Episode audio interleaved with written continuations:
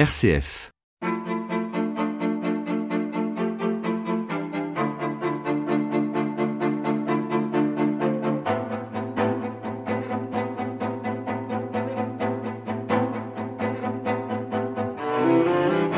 La prochaine journée mondiale du migrant et du réfugié sera célébrée le 14 janvier prochain.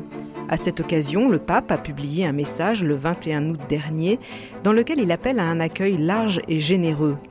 Pour François, la réponse commune devant l'afflux de ces migrants peut se résumer en quatre verbes accueillir, protéger, promouvoir et intégrer. Le pape rejette l'assimilation entre migration et terrorisme. Il déclare aussi que la sécurité personnelle passe avant la sécurité nationale, suscitant de multiples commentaires. Prise de position remarquée, donc, à l'heure où l'Europe doit faire face à un afflux important de personnes en grande précarité. Ce message du pape nous donne l'occasion de replonger dans ce dossier complexe des migrants en compagnie de Xavier Dijon. Bonjour. Bonjour madame. Vous êtes euh, juriste, jésuite en poste euh, à Bruxelles, en Belgique, et auteur du livre Les réfugiés paru chez Fidélité, dans la collection Que penser de, justement. Alors nous allons essayer de, de plonger dans, ce thème au-delà des aspects sociologiques, hein, mais dans, le sens hein, de ce que peut être la migration. D'abord les propos du pape, ça vous a touché, ces, paroles de François? Oui, oui c'est très fort. Euh, surtout la dernière phrase que vous venez de citer, que la sécurité personnelle passe euh, avant la sécurité nationale, parce que c'est un petit peu ce que nos politiques européennes invoquent, c'est la, sécurité du pays ou du continent, enfin, ou de l'Union européenne avec la fameuse phrase on ne peut pas accueillir toute la misère du monde, donc nous avons des intérêts à protéger et la recrudescence des attentats n'est pas faite euh, pour calmer les appréhensions. Et donc dire que la sécurité personnelle est prioritaire par rapport à la sécurité nationale, c'est fort, c'est presque provoquant. Mais c'est justifié, si j'ai bien lu le texte, par la dignité de la personne humaine. C'est-à-dire que lorsque quelqu'un n'a que le choix de ça ou bien c'est la mort, il faut pouvoir euh, accueillir. Il y a, une, nécessité pas une nécessité physique, parce que on peut toujours arrêter une nécessité physique et construire un mur, mais il y a une nécessité morale de l'accueil. Revenons à la Convention de Genève parce oui. que c'est un peu le, le, le début, hein, oui. l'origine. 1951, on est après la guerre. Euh, c'est une émanation de la Déclaration universelle des droits de l'homme de 48. Qu'est-ce qu'elle dit cette convention exactement? vous faites bien de rappeler les dates, donc la fin de la guerre, la charte de San Francisco qui crée l'ONU en 1945, et un des premiers travaux de l'ONU, c'est rédiger la Déclaration universelle des droits de l'homme, qui permet à chaque euh, sujet de quitter son pays et qui garantit une liberté individuelle et qui garantit un certain nombre de droits dans la première série que l'on va appeler les droits civils et politiques, c'est-à-dire la, la, liberté individuelle, euh, s'exprimer, s'associer, comme le dit Roosevelt, libre de penser et de croire, libéré de la terreur et de la misère. Et de bouger aussi. De bouger. Alors, pour donner effectivité à cette déclaration universelle des droits de l'homme, au sein de l'ONU euh, se propose la Convention de Genève, qui dit que lorsque une personne partout dans le monde craint pour ses droits fondamentaux, essentiellement sa vie, son intégrité physique, du fait de un certain nombre de caractéristiques personnelles, sa race, euh, son sexe, son, son orientation politique, son orientation politique, ou le fait d'appartenir à un groupe social particulier, et qu'elle s'enfuit, donc qu'elle ne peut pas réclamer de son propre État la protection de ses droits. Elle demande le droit d'asile. Elle demande le droit d'asile. Donc elle s'expatrie, elle peut toujours quitter son pays et les signataires de cette convention de Genève s'engagent à ne pas refouler cette personne qui vient trouver refuge chez elle. J'ajoute que la persécution, puisque le, terme est employé par la Convention de Genève, la persécution peut venir soit de l'État lui-même, soit des bandes parallèles ou des groupes euh, un petit peu troubles que l'État laisse faire. Et donc, ce, qui revient au même, c'est-à-dire que la personne elle-même ne trouve pas dans son pays la protection de ses droits civils et politiques. Alors ça, c'était dans la période de l'après-guerre. Et puis, il y a eu les Trente Glorieuses, la crise économique, la crise écologique, avec des répercussions importantes dans certains pays. Nouveau contexte. Et donc, on a vu arriver des migrants dits économiques qui partaient pour trouver de meilleures conditions de, vie. Est-ce qu'on peut les mettre sur le même plan que les demandeurs de droit d'asile? C'est une question vraiment difficile parce que, d'une part, on dira non, ce n'est pas la même chose. La personne qui fuit son pays parce qu'elle n'est pas acceptée dans son pays, du fait de sa race ou de sa religion, c'est une fuite qui trouve euh, sa justification dans le contexte politique du pays lui-même. Donc, s'enfuir euh, ailleurs, on comprend ça, puisqu'il n'y a pas moyen de faire police, de faire cité, de faire communauté au sein de son pays. Tandis que lorsqu'il s'agit de ce qu'on appelle un réfugié économique ou climatique, il, n'est pas spécialement persécuté. Voilà, il est, il est dans la misère. Mais est-ce que restant dans son pays, en concertation avec d'autres, est-ce qu'il ne pourrait pas, je, parle ici sur un plan tout à fait théorique, est-ce qu'il ne pourrait pas améliorer euh, la condition économique de son propre pays? Ce qui fait dire à certains, il faut mieux qu'il reste dans son pays pour faire changer la situation. Alors, j'ajoute à cela ce qu'on appelle le droit de ne pas migrer on connaît le droit de migrer, donc c'est reconnu dans la Déclaration universelle des droits de l'homme, mais le droit de ne pas migrer, c'est-à-dire le droit de trouver dans son propre pays les conditions de vie suffisantes pour rester sur place. Et donc, ce sont des, sont des expressions qui viennent déjà dans la bouche, si je ne me rappelle bien, de Jean-Paul II, en tout cas de Benoît XVI. Donc, puisque, de toute façon, la migration, c'est un déracinement, c'est un arrachement, donc, il faut que la personne puisse exiger de son gouvernement la garantie de ses droits, non seulement de ses droits civils et politiques, de ne pas être arrêté à 4 heures du matin ou de, de pouvoir s'exprimer politiquement, mais aussi d'avoir euh, un toit et des soins de santé. Oui, mais là, on rejoint justement l'idée de persécution. On peut être persécuté parce que Alors, parce que votre dirigeant, euh, par exemple, a mal géré le pays et c'est la famine, et donc vous êtes obligé de partir du coup. On pourrait aller dans votre sens, mais de façon plus précise alors. Il pourrait se faire que un gouvernement utilise une famine ou utilise euh, une catastrophe climatique pour opprimer une, une, population en particulier. Là, on pourrait parler de persécution. Mais dans le sens de la Convention de Genève, il y a un élément d'intention dans la persécution. Donc c'est une malveillance. Tandis que une misère est-ce que c'est nécessairement une malveillance? On pourrait, on pourrait euh, réfléchir sur ce sujet-là. Hein. en tout cas, pour l'instant, la Convention de Genève, elle n'a pas bougé. Elle n'a pas bougé, et certains disent, il vaut mieux qu'elle ne bouge pas, parce que si on la fait bouger, elle risquerait d'aller dans un sens encore plus restrictif.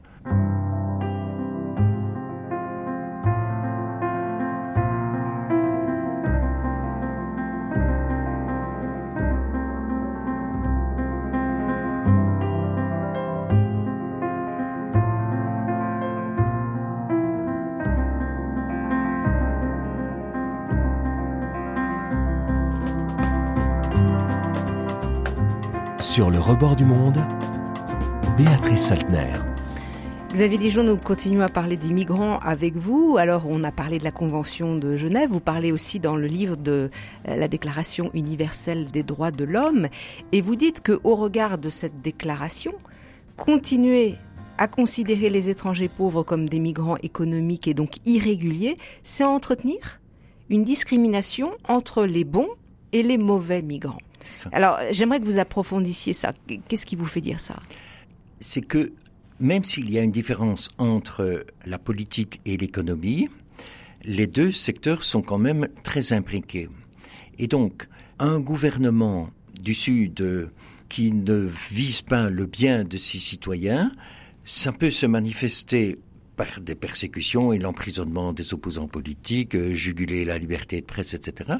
Mais ça peut se, manifester aussi par un tel désintérêt vis-à-vis de la population que, ou des spoliations ou des corruptions, que la, personne vit dans la misère. Et donc, on pourrait imaginer que, même si ce n'est pas une persécution proprement dite, on pourrait imaginer que quelqu'un qui fuit son pays parce qu'il vit dans la misère mérite d'être accueilli en tant que réfugié, non pas en tant que réfugié de la Convention de Genève, puisque là le, terme est précis, mais dans un sens plus large. Mais il faudrait, ça veut dire qu'il faudrait se mm, référer non pas à Genève, mais à la Déclaration des droits de l'homme. Oui, oui. Élargir finalement. Oui.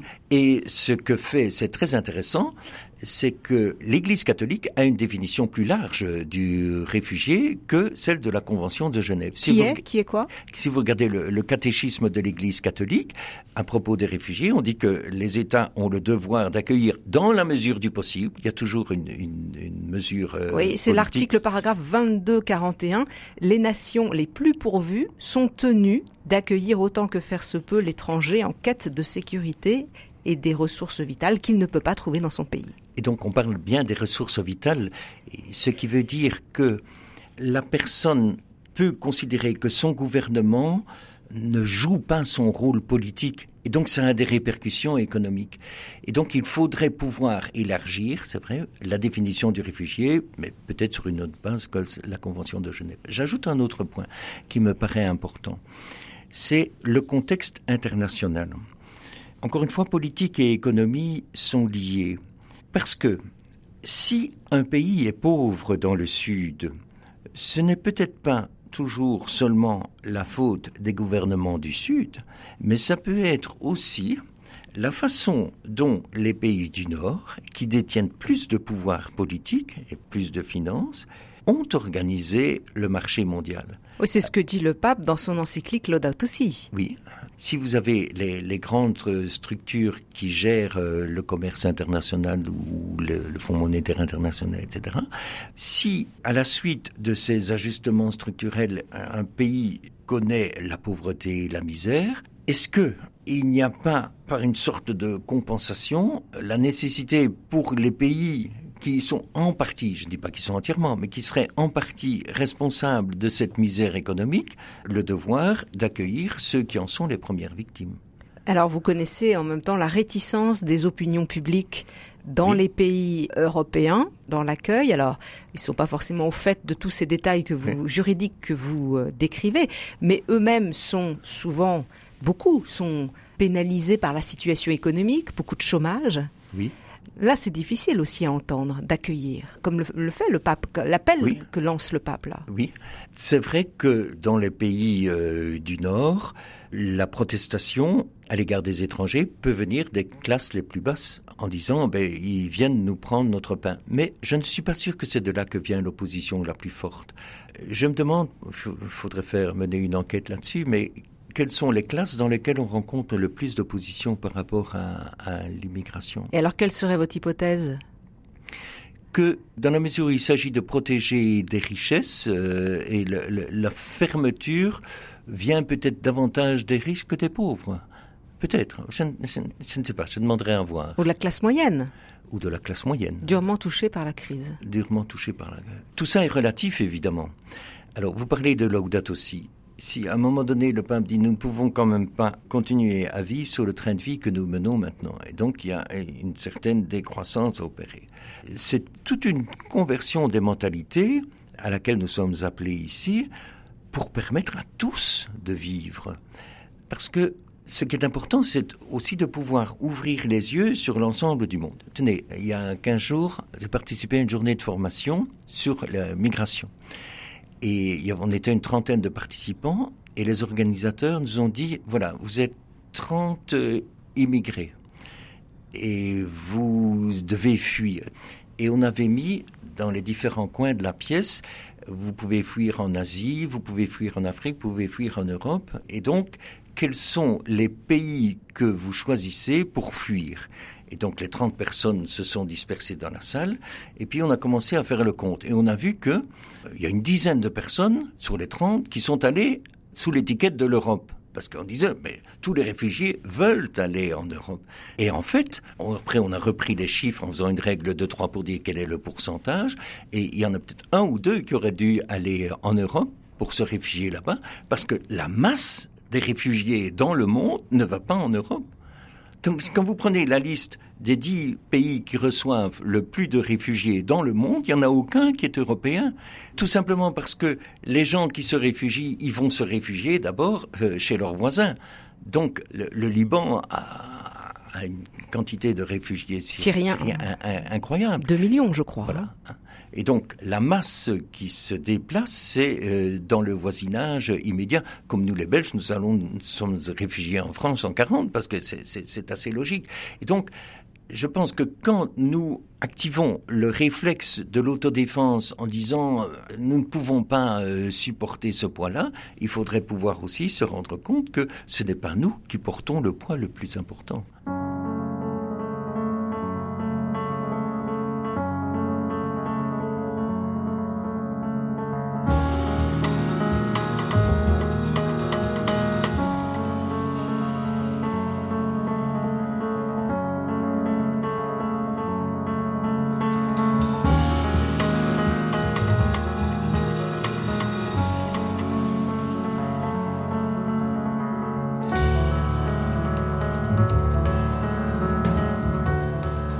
Sur le rebord du monde, RCF.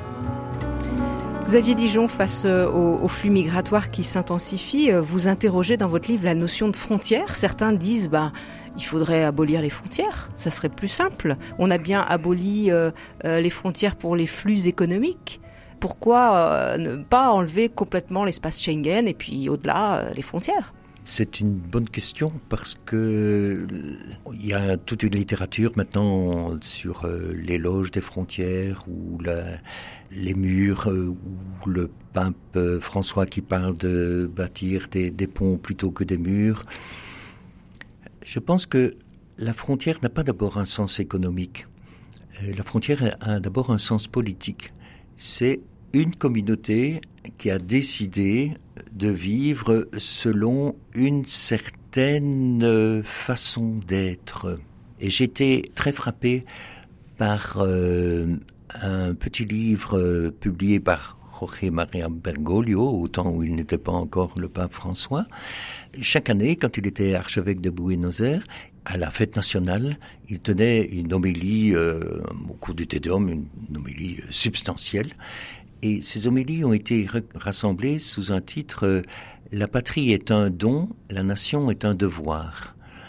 Et donc il euh, insistait sur le fait que tous les Argentins doivent se solidariser pour construire une nation forte.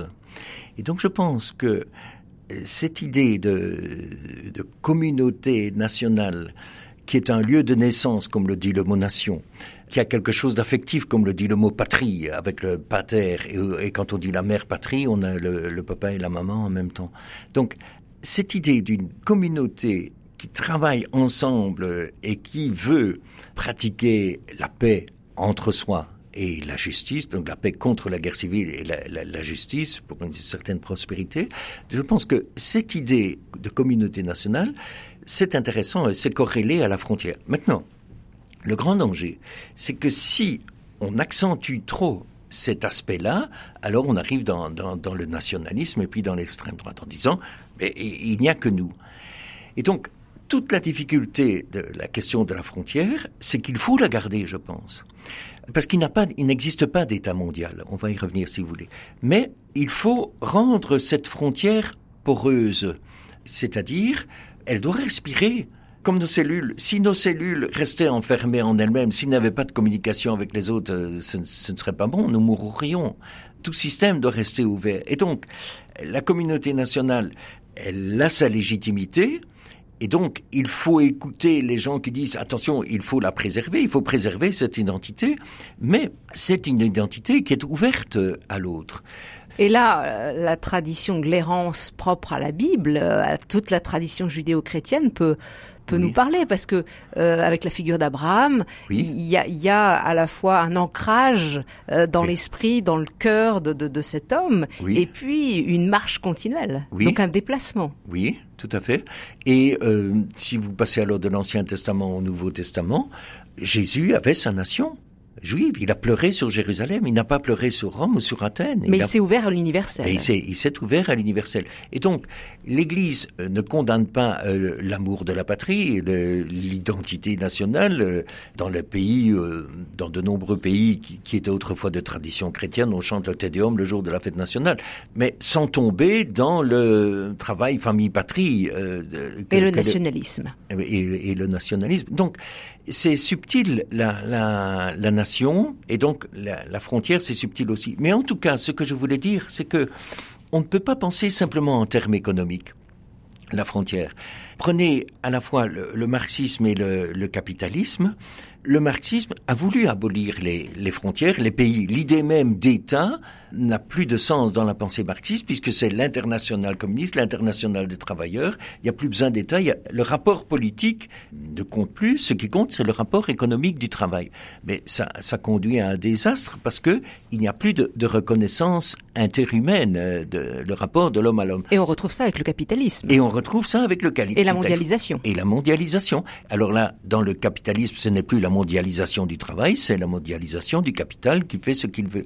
Et donc, les systèmes qui veulent trop vite survoler les frontières sans passer par l'affrontement politique, la reconnaissance politique, une frontière, ça peut être oui, malheureusement, un mur est, est un objet d'hostilité, mais ça peut être aussi l'objet d'une reconnaissance. Et tous les psychologues le disent au niveau interhumain, il faut des frontières, il, il faut... De la limite. De la limite. Il faut pouvoir accueillir quelqu'un, il faut pouvoir le laisser venir.